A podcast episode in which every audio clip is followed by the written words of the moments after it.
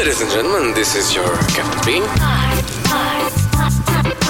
Ai, destino. Olha as minhas letras. Ai, destino, ai, destino. Ah, tu fazes sempre isto. Ah, pois é, meu amigo. Pois é. Diogo Beja, bem-vindo. Ai, destino, ai, destino. Todas as Obrigado. semanas eh, vamos dar-lhe o roteiro perfeito para a sua viagem. Antes de continuarmos, Diogo Beja, nome no passaporte, nome Ui. completo.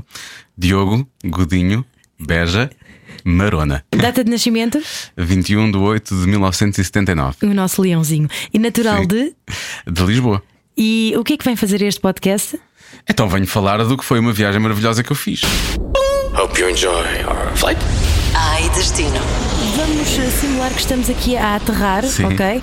Portanto, o, o avião está a chegar a Zanzibar, Tanzânia, verdade? Dava para ir, por exemplo, à Tanzânia mesmo, ao, ao continente, não é? mas a ideia era mesmo ir a Zanzibar e Zanzibar já é uma ilha. Não é muito grande, mas tem muita coisa para ver. E portanto, os- o, o tempo que, que lá estive, não, não estive parado num sítio. Não... Foi das poucas vezes que não fui para um sítio assim mais ou menos paradisíaco e não estive parado.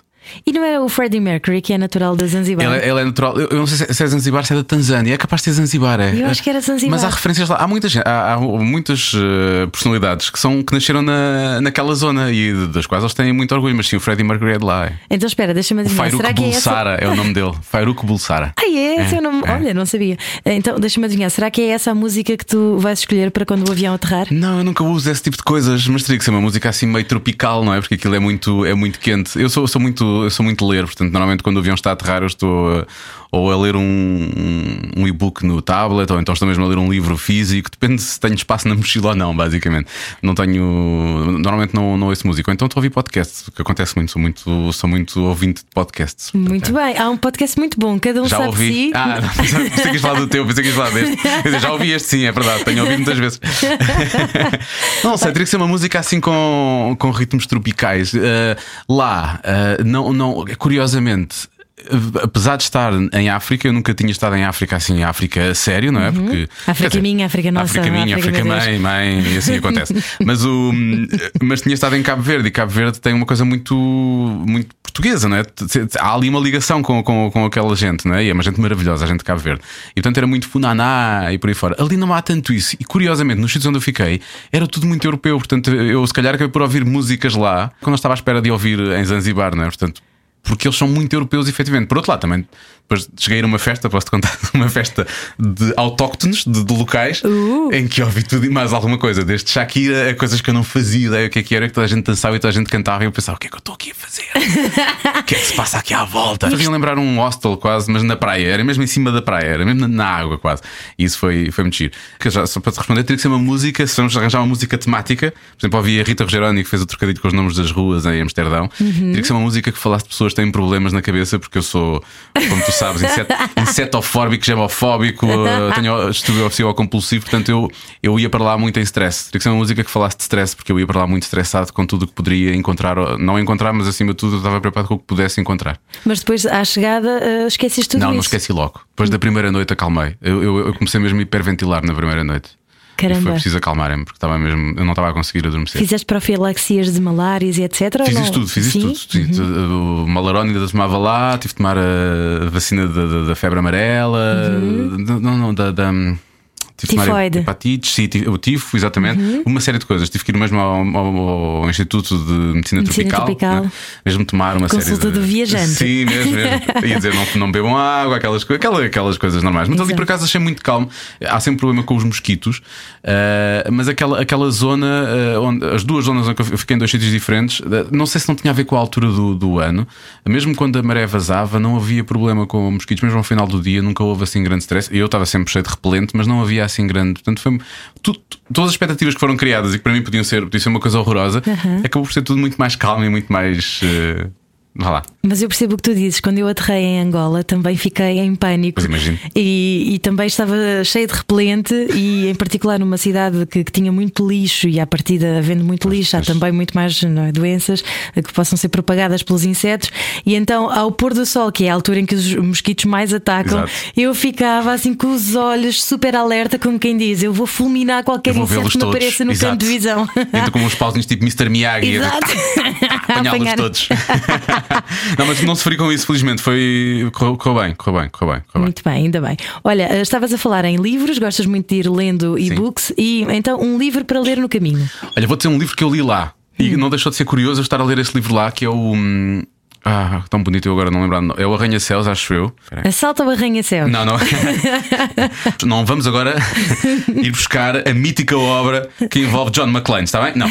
É o Arranha-Céus e é escrito pelo uh, J.G. Ballard e foi adaptado, entretanto, ao, ao cinema. E o, e o Tom Hiddleston tem um dos papéis principais. Eu gosto muito de Tom Hiddleston. Eu, eu estava a achar curioso estar a falar de uma coisa tão, tão urbana, tão eh, atual em alguns, em, em alguns aspectos, e eu estar ali, basicamente, na- na- em Jambiani, que é no sul da ilha de Zanzibar, numa esplanada do, daquele lodge onde eu fiquei, por cima do mar mesmo, e com os miúdos daquela zona a jogarem à bola na praia, o que é que eles fazem mais o dia todo? Tem- vão à escola de manhã, mas depois à tarde já fica mais fresco, vão jogar à bola para a praia. Portanto, eu estava a ver aqueles miúdos ali completamente livres na, na, na- na sua vida e com os seus sonhos, que muitos deles têm. É óbvio que cada vez que falámos em Portugal, eles falavam do Ronaldo, portanto, eles adoram futebol, são doidos por futebol. Fa- ali a a jogarem à bola e livres e, e num sítio tão incrível como aquele e eu a ler uma história sobre os horrores que as pessoas conseguem fazer um- umas às outras. Tu um- gostas de torturar-te, não é? Não, achei que eu, eu peguei naquele livro a pensar que era uma coisa completamente diferente. Eu achei que era um thriller quase sobrenatural e depois percebi que não, aquilo é, é sobrenatural apenas pela forma como nós às vezes reagimos uns aos outros e a forma como nós às vezes nos transformamos em pequenos monstros sem, às vezes sem nos apercebermos. E aquelas pessoas ali Olha, eu também fico um monstro, mas é quando tenho muita fome. O que é que tem mesmo que Epá, comer, comer, quando vai a comer, Zanzibar? havia um bocado de receio em relação à comida. Mas como eu te disse, aquilo foi muito europeu. Eu, eu cheguei, fui para, para o norte da ilha, que é num, para um sítio chamado Nungui, que é mais turístico, vá, e, portanto havia uma série de hotéis ao lado uns dos outros. Não, era, não, era, não era daquelas coisas de pulseira, nada do género, mas pronto, era um hotel. Vá, era um hotel. Apesar de uh, serem pequenas casinhas, era um hotel.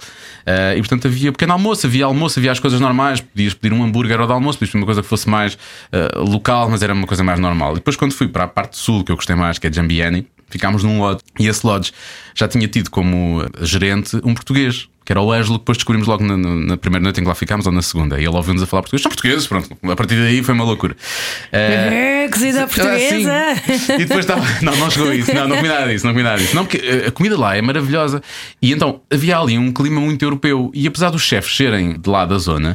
Eles faziam sempre com um pequeno toquezinho, era, eh, usavam os produtos da zona, mas com um pequeno toquezinho. Portanto, havia muitas vezes salada do mar. É óbvio que tinha os produtos deles, tinha o peixe deles, tinha um camarão ótimo, tinha esse tipo de coisas. Mas depois tinha sempre ali um toquezinho que parecia que tinha sido empratado aqui num, num restaurante qualquer de Lisboa ou do Porto ou coisa assim do género. percebes? Agora, as coisas que eu mais gostava eram as coisas mais naturais de lá, tipo. Eles faziam muito bem lulas. Uh, se alguém estiver a ouvir isto e quiser ir a Zanzibar, fui a um restaurante que é o The Rock. E é The Rock porquê? Porque é um restaurante que fica em cima de um rochedo.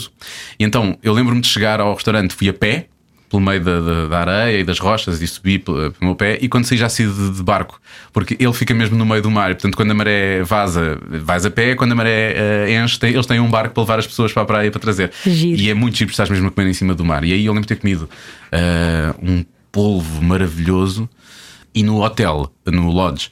Uh, todos os dias era diferente, eles tinham sempre coisas assim muito fora, uh, mas lembro das as saladas que eles faziam, como eles chamavam saladas do mar, eram maravilhosas. Tinham os produtos ali daquela zona, tinha peixe bom e tinha sempre marisco bom também, e isso, isso ficou-me. Ah, e o vinho era ótimo, eles tinham sempre vinho de, de- da África do Sul, portanto, vi imenso vinho branco da África do Sul. Portanto, o que é que uma pessoa faz num destino desses? Experiências a não perder, além de comer e beber bom vinho? Sim, eu- eu, Praia? eu fiz, eu fiz uma coisa que se calhar não recomendo às pessoas. A, praia, a, praia, a praia tem uma coisa, tem, a praia é, é ótima. Na zona de Pagé, se quiseres uma praia normal, como acho que temos cá, e se quiseres ver o pôr do sol, é o único sítio na ilha onde consegues ver o pôr do sol em cima da praia. Ok. Tirei umas fotos incríveis aí, depois vamos partilhar, não é? Ahm, radiocomercial.ol.pt mas, o, mas, mas, mas no resto da ilha não só não vês pôr do sol, como a maior parte das vezes a, a maré vaza tanto, tu tens que andar às vezes um quilómetro para conseguir encontrar outra vez a água, porque a água vai mesmo lá para o fundo. E portanto, ir à água na, ou, ou estar numa praia dessas, quando a maré está cheia, é, é normal, é quase como em Portugal, quando a maré não está cheia, implica efetivamente algum esforço, o que é bom, porque depois comes muito e bebes muito e depois podes efetivamente eh, desmoer, como diria o meu pai. Eh, é o contrário de moer, mas pronto. Eh, quando, quando vais à água, portanto, tem esse lado, a água ferve, a água está quente, eu não apanhei água abaixo de 28 para aí, portanto a água estava Ai, sempre quente, sempre quente, sempre quente, era maravilhoso. Uh, quando vais à água, encontras muitas estrelas do mar, encontras um- os ouricinhos Oh. escondem-se na areia, é muito giro. Eu usei sapatos para hum, uh, aquelas, hum, não, são, não são sandálias, mas era tipo um, umas coisas de borracha que eu punha para não me magoar, porque também há peixe-aranha, portanto é preciso ter algum cuidado. Uhum. Mas não houve stress nenhum com ninguém. Um, E já sabes o truque: se um peixe-aranha te picar, sabes o já sei o que é que tem que fazer lá para cima. Pois, pois, pois. se tiver vontade, se tiver vontade, dá de estragar, não é? Quem não souber, vai à internet, Sim. Google. Na ok? internet- Na internet aparece tudo. Um, E o que é que eu não recomendo? Não recomendo acima de tudo alugarem um jeep, foi o que eu fiz. Para andares lá tens que andar de jeep, porque eles conduzem de uma forma louca. As pessoas vão perceber que eles estão sempre a fazer pisca. Eu passava quando tive que fazer essa a tal estrada, quando fui do norte da ilha de Nungui para Jambiani, uh, saí para aí à hora do almoço e cheguei, eram, não sei, nove da noite. Imagina, é um dia inteiro Uau. e a ilha não tem a ilha não tem mais do que de uma ponta à outra, não sei se terá mais do que 100, 120 km. Se calhar nem isso. Se calhar nem isso. Uh, e portanto é, é difícil. Cada vez que passava alguém por mim, ligava ao pisca do, do meu lado e pensei, ele vai virar para onde? Não há aqui nenhuma estrada. E eu parava. Porque quando é que ele vai virar? O que é que ele vai fazer? E depois eu descobri, passado, vá lá, depois desse dia a conduzir o dia todo, descobri que eles usam aquilo para indicar onde é que está a extremidade do carro. Como se eu não soubesse. Para eles, aquilo é. Estás a ver? O carro está aqui, eu vou passar por ti agora. Está bem, não preciso- o pisca não serve para isso. À noite eu ainda perceberia, mas à noite o que é que eles fazem? Ligam os máximos. É a pior Muito coisa. útil, é a pior experiência de sempre. Depois há um stress que é, basicamente, só, só dá para levantar dinheiro na capital, que é Stone Town. E, e o Schlein vale muito pouco, portanto eu cheguei a ter um milhão de Schlins, ou mais do que um milhão de Schlins, sentia-me super rico, mas eram para aí 200 euros, ou coisa assim, ou 300, não sei, não, era para ser para aí 400. Eu tinha que pagar depois o lotes quando saísse, pagámos uma entrada e depois eh, comemos sempre lá, lá come-se super barato, um almoço para os dois, com vinho e com os pratos todos, não passava dos 7, 8 euros, talvez, acho Uau. eu. Eh, e portanto, depois no final já não sei quanto é que pagámos no total, mas não foi nada de, de por aí além. O, voo é mais caro, mas arranjando promoções. Então um dia foi preciso levantar dinheiro porque íamos sair do hotel e precisávamos de ter dinheiro para pagar o, hum, para pagar o lodge. E, e foi no dia, descobri depois, em que havia, tinha havido, não era eleições, mas houve um comício importante no sul da ilha. E aquilo é muito, é tipo clubes de futebol, os partidos lá. E então, a dada altura, eu comecei a sentir estranho porque havia muita gente a ir na direção da cidade, da capital, quando nós estávamos a voltar para o sul da ilha. Aí as pessoas já conduzem de uma forma mais ou menos louca no dia a dia, motas e os carros e aquela coisa dos piscas e por aí fora. Naquele dia estava a ser ainda pior. Eu já tinha, entretanto, feito pai duas viagens à capital. Estava a ser a loucura. E havia bandeiras, não sei o quê. Ou há um jogo de futebol. Depois percebemos a da altura depois passavam uns, umas carrinhas de caixa aberta com colunas enormes e com música a tocar alto e não sei o quê. Então o que é que aconteceu? Depois descobri quando cheguei ao, ao lodge a tremer, a tremer cheguei completamente a tremer. Porque o que é que começou a acontecer? Começou, começou houve uma altura da viagem em que não era só uma carrinha ou duas ou um carro ou dois. A dada altura, é como quando tu estás, estás no deserto, já viste nos filmes e depois há assim uma tempestade de areia e começas a ver aquilo a aproximar-se. Houve uma altura do percurso em que eu comecei a ver milhares de carros a aproximarem-se. E aquilo é uma estrada que dá para dois, mas não dá. E na da forma como eles conduzem, não dá. E eles vinham tipo em três filas. Não estou a gozar, vinham em três filas. E então, a dada altura, passa um carro da polícia que vem lançado, fora de mão, para tirar. O que é que eles estavam a fazer? Para tirar as pessoas todas que vinham, lá conduzia ao contrário, tirar as pessoas todas que vinham para, para, para, para a valeta. Eu tive que me atirar para a valeta. Estes gajos são malucos, que é isso? Isto é doidos. Eu não sabia ainda que era, que era um dia de comício. E voltei a entrar na estrada e logo a seguir eu percebi que é- vêm três filas onde só cabiam duas, não é? A ocupar tudo. Portanto, eu tive que ir para a valeta e eles passavam a centímetros do carro, a centímetros, mas. E pelo meio deles era uma coisa de loucos. É tipo um, uns ca- um carreiro de formigas com cinco filas. Os, os carros passavam quase ao lado uns dos outros. Aquilo era uma coisa de loucos. E, com bandeiras e não sei o quê. Entretanto, a minha namorada à altura começou a chorar. Porque aquilo foi Eu estava já a ver que nós íamos da- daquela para melhor. Porque eu o carro já estava. O jeep estava assim de lado. Foi numa ponta. de- A valeta era mesmo com um declive. Tanto que o carro estava a fazer para aí 45 graus. E pensei, se nos dá um toque, o jeep vira-se. Às tantas pensavas que era alguma revolução que estava a acontecer, não Pensei que é? era bola, pensei mesmo que era bola. E quando cheguei lá ao, ao Lodge, perguntei o que é que se passava. Não, houve um comício aqui no Sul e não sei o quê e tal. E então há eleições daqui a duas semanas. Ah, e de resto, tal, isto, de tal maneira, eles são tão, são tão efervescentes com, com, com, com a política. Haja um sítio, não é? Mas, mas são efervescentes. Igualzinho a É Portugal. igualzinho a Portugal. Que eh, os turistas eram desaconselhados de viajar para a Tanzânia na- na- nas duas semanas a seguir a, a eu lá ter estado, precisamente por causa disso, porque depois aquilo podia haver até podia haver conflitos, também já não é bom, esse é um nível de efervescência que não queremos. Ok. E portanto podia, podia tornar-se podia tornar-se perigoso. E portanto naquele dia eu percebi que é que era aquela loucura de, só via carros a virem eh, pá, por todo lado, parecia tipo, pareciam bichos que queriam fugir de um, de um tremor de terra, percebes? Numa, numa, numa gruta. Eu estava assustadíssimo com aquilo. Mas, mas é curioso que eh, havia um sinal quando o primeiro dia que chegámos ao Lodge, vinhamos vindo do norte e chegámos ao, ao Lodge no sul da ilha, a tal senhora italiana que era a gerente do Lodge, do Lodge virou-se para nós e disse: Mas vocês vieram a conduzir? Vocês são mais malucos do que eu. Eu pensava que eu já era suficientemente maluca, porque efetivamente conduzi na, na, na Tanzânia, na Zanzibar, neste caso, quando não, não estamos habituados, e depois no final já estava mais ou menos habituado. Mas isto é daquelas coisas que não se deve fazer. Em podendo arranjar eh, transferes ou depois pagar a, a táxis ou alguém que faça o serviço, eh, acho que é preferível do que andar a conduzir, porque é, é muito estressante. É muito estressante a forma como se conduz lá. Coisas a não perder. Vale a pena ir à praia em Pagé, porque é uma praia mais normal. Não convém levar um jeep como ele veio, fiquei com ele atolado e depois tive de pedir ajuda a quatro rapazes que estavam a passar na praia que nos ajudaram, já estavam habituados àquilo. Tu és um poço de aventura, eu Pá, quero viajar contigo. Acontece-me tudo, acontece-me tudo. Eu só te vou contar histórias de Bali, então nunca mais daqui saímos. E então eles tiveram, tiveram, foram incríveis. Eles foram para baixo do jeep, começaram a escavar debaixo das, das, da- da- da- das rodas. A dada altura já havia tipo um buraco ali. E houve uns que foram lá buscar uns paus, não sei onde, e puseram uns paus, nem fui eu que puseram aquilo na, na, na tração às quatro rodas, porque eu nem sequer sabia usar aquilo. E eles é que tiraram o jeep, desatolaram o jeep e disseram logo: não des esta volta, vai por ali, porque aqui estas areias são tramadas e de tal forma que o jeep tinha ficado parado.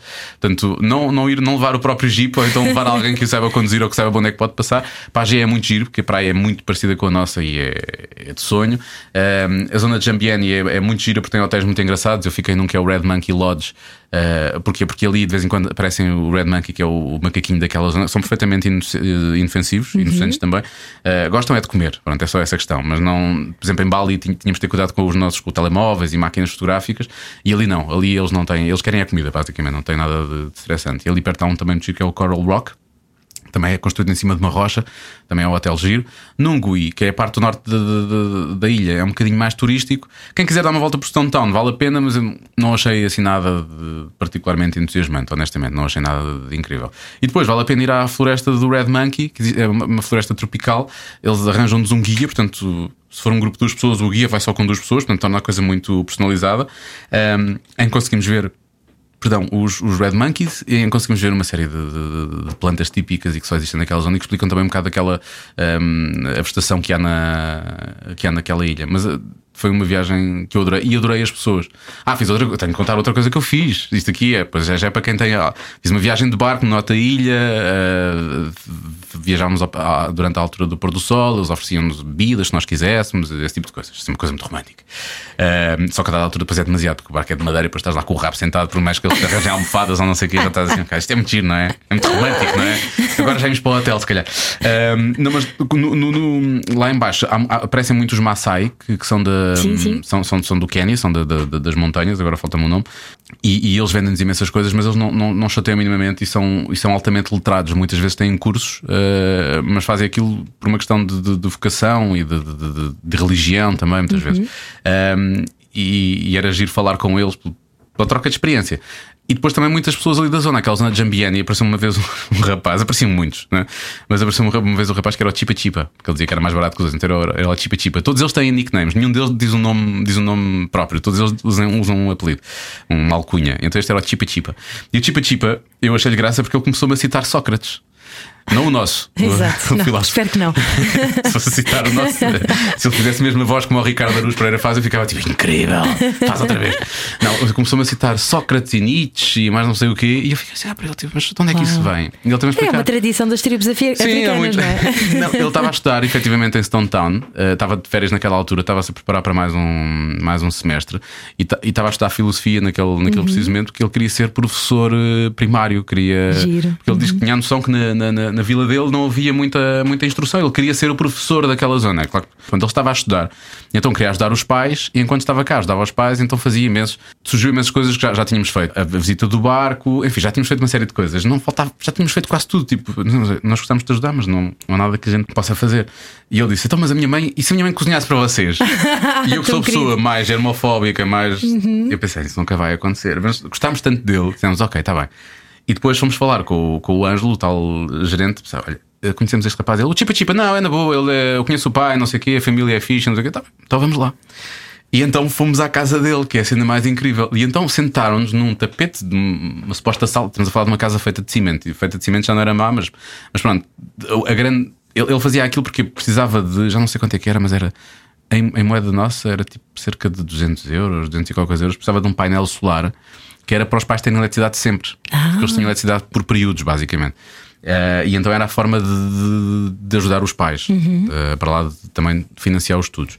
Eu não sei quanto é que ele pediu, eu sei que depois demos, demos do dobro quase do que ele pediu, eu não sei quanto é que lhe demos, demos 40 ou 50 euros, acho eu. Mas valeu a pena porque ele sentou-nos lá no, num tapete E depois a mãe, a mãe não falava a língua, ele falava inglês, num inglês assim meio. Mas a mãe não falava. A mãe ria-se muito, a mãe estava-se a divertir. A mãe dava-nos ingredientes, ou seja, não estávamos a pagar para trabalhar. Ela dava-nos gengibre, agora corta gengibres. E agora faz não sei o quê, agora descasca as batatas, agora corta. Foi um workshop de culinária. Foi então. quase isso, foi, Boa. foi giro, porque depois mostraram-nos o, hum, o óleo de palma que, que- que é produzido lá. Uhum. Eh, normalmente diz que não se deve ter óleo de palma nas coisas, somente manteiga de amendoim e esse tipo de coisas, mas aquele ali, como é feito lá, é diferente, não é.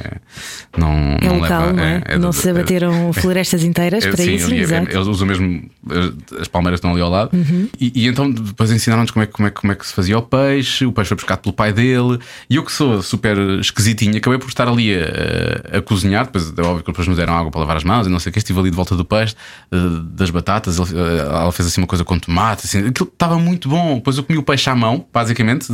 O peixe quase que saía, a, a carne do peixe vá, saía assim em postas, em lombos, vá, grandes. Eh, o peixe era ótimo. Ainda Hoje não sei que peixe é que era. Eh, aquela coisa que nós ajudámos a senhora a preparar estava maravilhosa. Ele depois perguntou: o que é que querem beber? Eh, Ele perguntou. "Porque é Podíamos beber qualquer coisa. Ela fez-nos um chá, nós ficámos assim um bocado, bebemos um bocadinho por uma questão de, hum, de respeito, mas tipo, estávamos a fazer um bocado de confusão, nós vimos como é que era a água. E ele querem Coca-Cola? Eu, Sim, está bem. Então trouxe-nos dos garrafas de Coca-Cola geladas mesmo, tipo, havia uma mercearia ali perto e foi, e foi, e foi comprar. E nós comemos ali no chão da, da, da senhora com, com, com, com os pratos que a senhora trouxe e ajudámos a senhora a cozinhar. Isso foi uma experiência para mim, foi, foi o maior desafio no meio daquilo tudo. Foi eu estar ali quase como um, um africano a cozinhar na. na- eu sou, eu sou, tu sabes, mesmo aqui na rádio eu sou muito esquisitinho, né? tipo, chega, chega comida cá à rádio, põe-me em cima da, da secretária e fico, mas porquê? Há aqui tanto espaço, há uma mesa onde se põe comida, porquê que este coisa deve ter gordura aqui em baixo, está em cima da minha mesa, porquê que fizeram isto? E ali. És que- assiadinho, filho, assim é que Sou tem muito. que ser. Ali, ali tive que. hum, Tive que. que foi, foi, foi um, desafio, mas foi uma prova asseverada, portanto fiquei todo, fiquei todo contente. Isto é uma coisa muito fora que se pode fazer. Mas, Mas foi é, que ele é porque ir à África é um bocadinho uh, perderes o controle, não é? Tem que, a dada altura, ou eu, ou eu parecia um freak no meio de- de- da África, não é? Uhum. Ou, ou então não iria sequer aproveitar eh, nem metade daquilo Claro, que tens aproveitei. que te é? render logo, não é? E, eu que sou muito, sou esquisitinho, sou muito coisa. Primeira noite foi, foi difícil porque eu tinha visto uns bichinhos não sei onde, percebes? E sabia que havia uma osga, no, no- havia duas até, pois eu fiquei amigo delas. Porque eu sabia que enquanto, enquanto elas estivessem lá não havia, não havia mais nada. Não havia mais nada. Uh, depois em Bali é diferente. Em Bali não há oscas, há os geckos. E os geckos fazem parte das casas. E depois eu habituei-me a que eles estivessem lá. Em em Bali, sem querer, matei um que estava escondido entre a porta. E quando, quando fechei a porta, quando eu vi, ele estava lá. Nós tínhamos ouvido o barulho. Eles são geckos porquê? Porque fazem aquele gecko, gecko. Tu ouves o barulho, percebes? Porque, que- então porquê que chamam geckos? É por causa do, do barulho que eles fazem. E deixámos de ouvir. Então, quando vamos tipo, jantar, eu abro a porta e eu já sei porque é que deixámos de ouvir. Então, o desgraçado estava entre, a- estava entre a ombreira da porta e a porta, e quando eu fechei a porta, ele ficou lá.